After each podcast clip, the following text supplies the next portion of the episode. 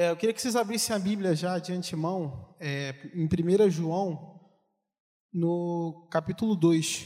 A gente vai ler do verso 1 ao verso 6.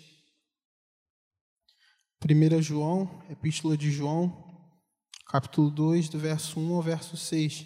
Eu vou ler na nova versão transformadora, que é uma versão que eu tenho experimentado agora, mas se tiver com a atualizada aí, com a corrigida, não tem problema não. Amém? 1 João 2, do 1 ao 6. Isso aí. Pastor, só não falou a hora que eu te entrego. Pastor, que horas eu te entrego?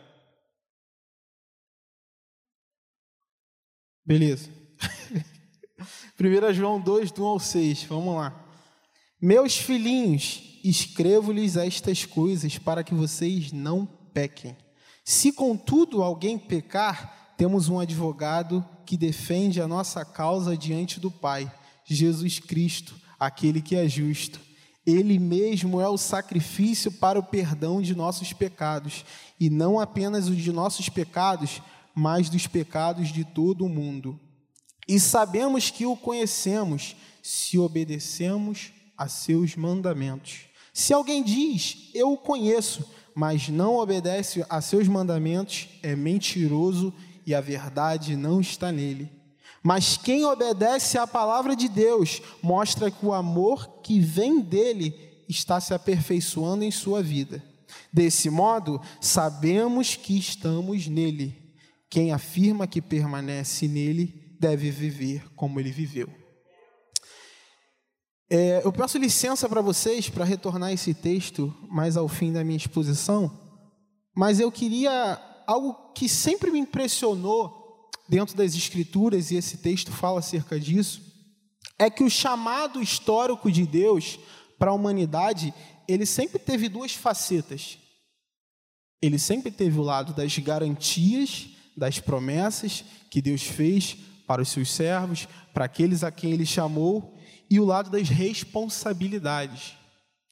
A palavra de Deus nos coloca vários exemplos, as promessas de Deus, elas estão profundamente relacionadas com as responsabilidades que ele estabelece quando faz essas promessas.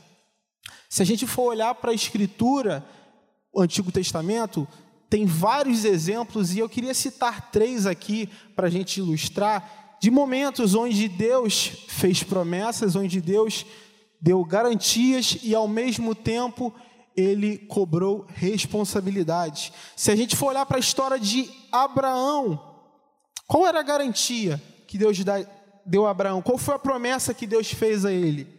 Que ele seria uma grande e próspera nação, que através dele a, a, iria se formar um povo que Deus abençoaria os que abençoassem Abraão, amaldiçoaria os que o amaldiçoassem. Mas esta promessa, ela vinha ligada de uma responsabilidade que Abraão precisava ter. Ele precisava deixar a sua terra sem olhar para trás e, acima de tudo, ele precisava conduzir aquelas gerações que viriam após, de, após ele, para que essas continuassem no caminho do Senhor. Então a gente continua lendo o Antigo Testamento e a gente vê que as promessas de Deus, que as garantias que Deus fez a Abraão se cumpriram sim, mas porque ele andou de acordo com as responsabilidades que Deus tinha dado a ele. Um segundo exemplo é Moisés. Deus chega para Moisés e lhe faz uma garantia e diz: Ó oh, Moisés, vá até o Egito, porque eu vou libertar o meu povo daquela terra e eu vou levar o meu povo para uma terra que mana leite e mel. Eu estou te fazendo essa promessa, Moisés, mas essa promessa não vem vazia. Essa promessa requer uma responsabilidade. E a responsabilidade é que esse povo que sairia do Egito servisse exclusivamente a Deus e não se desviasse a outros deuses. E, infelizmente, quando a gente vai estudar a história, a gente vê que a geração que saiu do Egito não foi a mesma que chegou na Terra Prometida. Dos que saíram do Egito, só dois, Josué e Caleb, que entraram na terra. Por quê? A promessa de Deus faltou para eles de maneira nenhuma, mas as promessas de Deus estão vinculadas às responsabilidades que Ele nos dá. E se a gente olhar também Para o próprio povo, de maneira geral, o povo de Israel, segundo Crônicas 7,14, fala, um texto muito clássico: se o meu povo, que se chama pelo meu nome, se humilhar e olhar e orar e se arrepender dos seus maus caminhos, então eu ouvirei do céu, perdoarei o seu pecado e sararei a sua, a sua terra. A garantia de Deus para o povo é que ele perdoaria sim o pecado e que ele sararia sim a terra. Mas qual era a responsabilidade que esse povo precisava considerar e obedecer? Se humilhar e se arrepender dos seus pecados e dos seus maus caminhos. A pedagogia de Deus é muito clara ao longo da história. Essas promessas, elas estão muito as promessas de Deus estão muito vinculadas à forma com que a gente reage, ao caminho que a gente trilha ao longo da vida. As nossas garantias, elas estão sempre sujeitas às responsabilidades, são sempre condicionadas às responsabilidades que Deus nos impõe. Infelizmente, eu tenho ficado muito triste com algumas coisas que eu tenho visto na internet, principalmente dentro da nossa geração, Instagram, pregadores que têm surgido com um evangelho focado exclusivamente nas garantias que Deus tem para nós.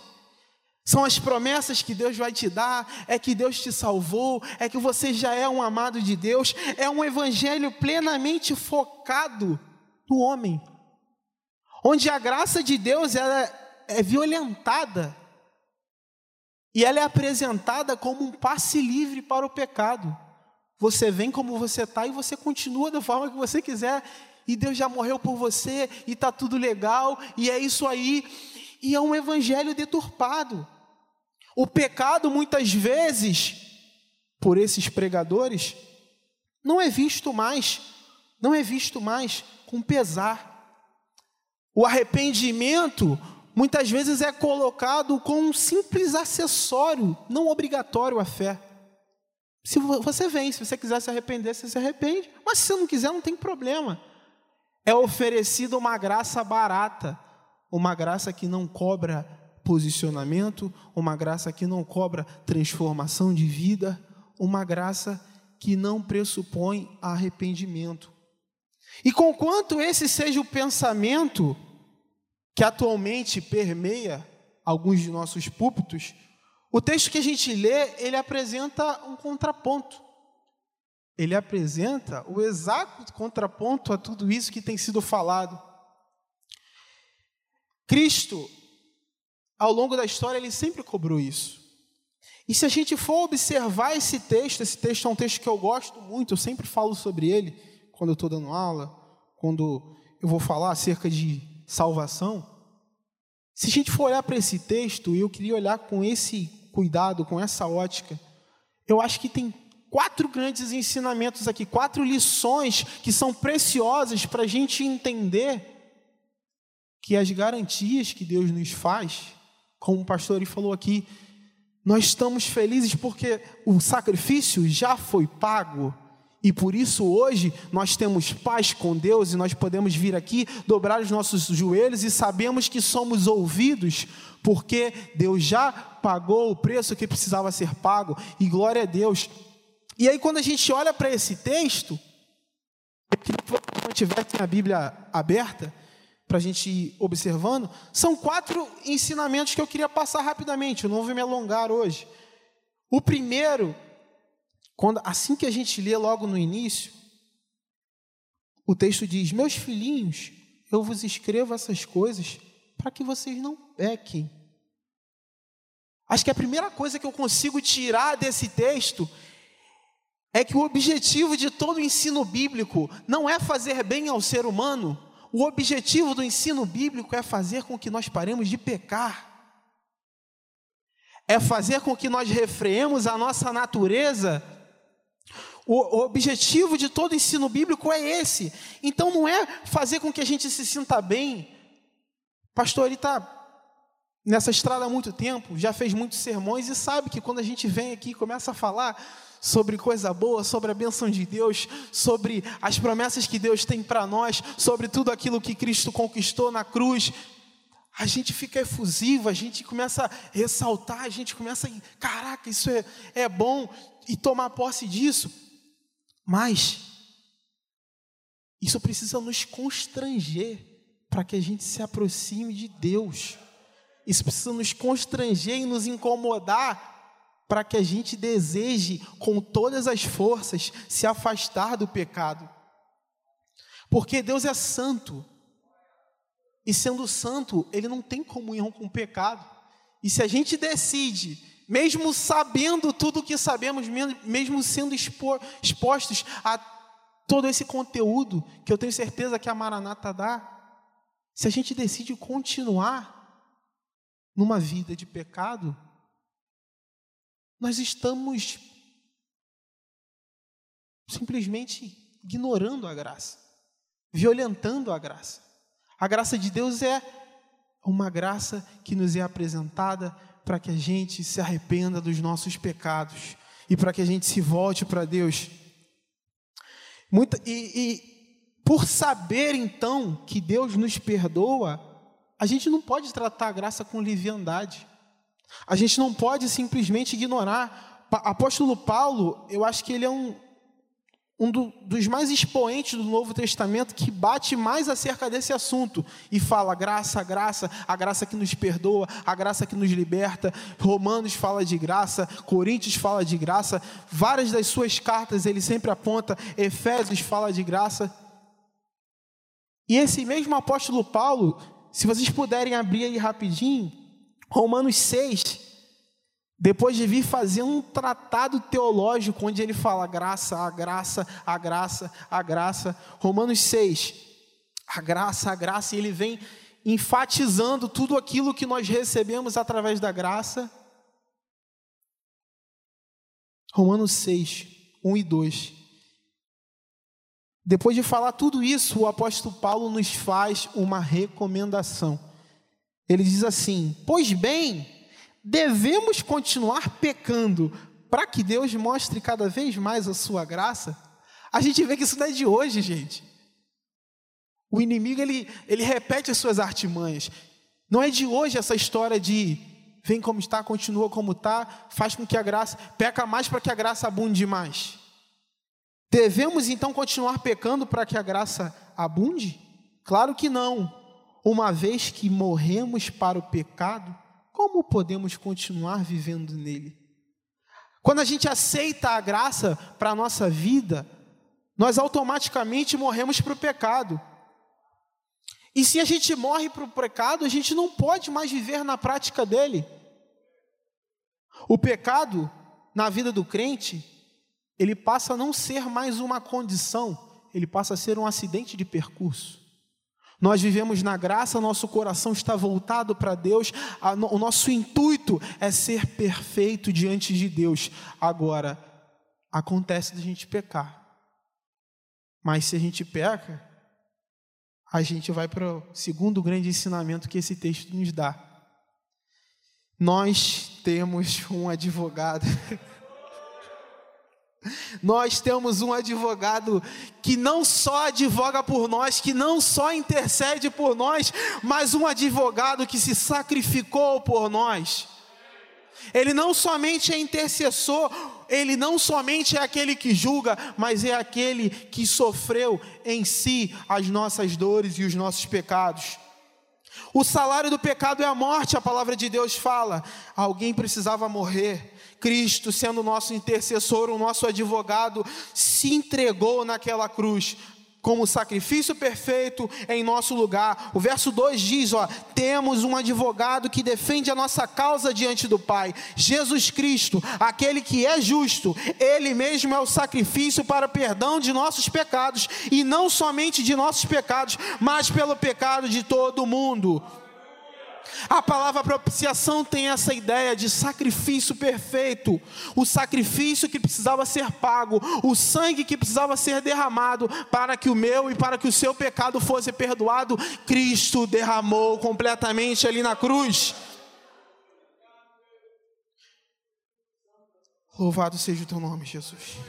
Hebreus 7, 25 Diz para nós, portanto, Ele é capaz de salvar de uma vez por todas todos aqueles que se aproximam a Deus por meio dele. E não somente isso, mas o nosso Senhor Jesus, Ele vive sempre para interceder em favor de nós. É o que Hebreus diz. Nós não temos um advogado, nós não temos um sacerdote que não se importa conosco e que não sabe aquilo que nós vivemos. Ele veio aqui, ele sofreu como homem e ele sabe das nossas dificuldades. E como homem ele venceu e hoje ele vive para interceder por você. Dentre as muitas coisas que eu tenho certeza que Jesus está fazendo hoje, uma eu posso afirmar, meu irmão, minha irmã, Ele está intercedendo por você, Ele está intercedendo pela tua causa, você não está sozinho, Ele conhece a tua dificuldade, nós não estamos sozinhos. Se você veio aqui essa noite, no culto de oração, buscar mais de Deus, saiba, você tem um advogado que vive para interceder por você. O terceiro grande ensinamento que a gente pode tirar desse texto é que evangelho sem arrependimento é falso evangelho, não é evangelho, não é palavra de Deus. Qualquer evangelho que for apresentado para a gente, que não confronte o pecado, que não nos faça nos arrependermos e, nos bus e buscarmos estar mais próximos de Deus e largarmos o pecado, não é evangelho. Versículo 3 diz: E sabemos que conhecemos, e sabemos que o conhecemos se obedecermos a seus mandamentos. Se alguém disser, eu o conheço, mas não obedece aos seus mandamentos, é mentiroso e a verdade não está nele. O que valida a nossa mensagem é a nossa postura. O que valida se a gente de fato tem um compromisso com Deus, não é o que a gente fala, não é a mão que a gente levanta num apelo, mas é se a gente se arrepende e busca constantemente a distância do pecado.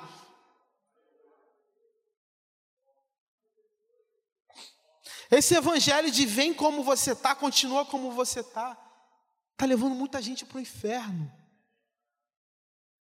está corrompendo a mensagem da cruz. Eu fui dar uma olhada, Parece que o censo do IBGE de 2010, o último que teve, 20 acho que não teve ainda, ele prevê que acho que 87% da população brasileira é considerada cristã, entre católico e protestante. 87% da população. Desses 87, você bota aí que acho que 22 ou 23% é, é protestante. Se a gente for arredondar nossa população para 200 milhões, a gente tem o quê? 40, 50 milhões de evangélicos no Brasil hoje. Pode ter certeza que tem muita gente que está caindo nesse engodo, meus irmãos. Que está caindo nesse falso evangelho, nessa falsa mensagem. O evangelho que não nos confronta. O evangelho que não nos coloca de joelho. De joelho clamando pela misericórdia de Deus. Não é evangelho. E quem tem sido levado por esse evangelho precisa tanto de salvação quanto aqueles que nunca ouviram falar. Precisa tanto de que a gente mostre a verdadeira luz quanto qualquer um outro. Porque é, a, é o cristianismo de clubismo. Tá aqui dentro é muito gostoso, tem ar condicionado, o tempo é bom, bem construído, a gente está com afastamento, você chega aqui, você ouve uma palavra que vai te fazer bem, que vai talvez massagear o teu ego, e aí você volta para casa e você já, já sente que você não precisa de mais nada. Por quê? Porque você veio aqui, alguém disse que você já é salvo porque você levantou a tua mão um dia, alguém disse que já está tudo certo porque você está vindo todo domingo, porque você dá o teu dízimo. E aí você continua vivendo a vida que você quer, você se arrepende como opção. Os pecados que são mais politicamente incorretos você não comete, mas os outros não te incomodam. Você não trai a tua esposa, mas mentir você já mente. É, é, fazer qualquer outra coisa você já faz. O pecado não gera incômodo em você. E quando eu digo você, meus irmãos, estou falando eu também. Não pensa que eu não me incluo nisso. A palavra ela corta aqui primeiro, para depois ela ir. Então, meus irmãos, esse evangelho, isso não é evangelho. Isso é a palavra do inferno. que tem estado entre nós e a gente precisa repreender isso. A gente precisa reconhecer isso, identificar e não se deixar levar. E o quarto ponto, o quarto ensinamento que eu acho que a gente pode tirar desse texto é que viver com Cristo não se trata de perfeição imediata, e sim de decisão. Versículos 5 e 6 nos dizem: Mas quem obedece à palavra de Deus mostra que o amor que vem dele está se aperfeiçoando em sua vida. Desse modo, sabemos que estamos nele. Quem afirma que permanece nele deve viver como ele viveu. Aperfeiçoando. Essa palavra nos dá, nos dá a ideia de continuidade. O Evangelho ele não se trata de uma canonização, de que você, uma vez que se optou por Jesus, você se torna santo e você nunca mais vai errar. Sim, nós vamos errar. Mas se a gente errar, a gente tem um advogado. A gente precisa ter a consciência, a, a, a chave para sair desse engodo é ter a consciência de que nós somos pecados, somos pecadores. Mas ao decidirmos por Cristo, uma vez que pecamos, nós não ficamos nos martirizando, dizendo que não podemos chegar diante de Deus, mas nós confiamos no sangue, nós confiamos na graça, nós nos arrependemos e nós passamos a viver por Ele para ser melhor em Cristo todos os dias. Todos os dias. Quando a gente vai estudar na teologia, a santificação ela tem dois aspectos ela é posicional. Uma vez que você levanta a sua mão e você fala, Jesus entra no meu coração, você tomou uma decisão e a partir daí você vai andar com Deus. Mas ela também é progressiva. Quanto mais você se aproxima de Deus, mais você vai se distanciar do pecado.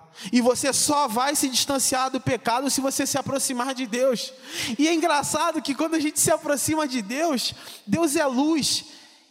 E quanto mais perto a gente chega, mais a gente vê que a gente mais é pecador ainda. E aí começa a surgir em nós um ciclo virtuoso, onde eu me aproximo de Deus, eu vejo que eu sou pecador, eu clamo pela graça, Deus vem, me, me purifica, Deus vem e me ajuda, e eu chego mais perto, e eu vejo que eu sou mais pecador, que eu preciso mais da Sua graça, e eu busco mais, e eu sou mais transformado, e eu tenho uma esperança de que um dia nós vamos ser chamados, aqueles que morreram vão ressuscitar com o corpo glorificado, nós que estamos vivos teremos o nosso corpo transformado. E aí não haverá mais morte, não haverá mais dor. E aí nós poderemos dizer: tragada foi a morte pela vitória. Tragada foi a morte pela vitória.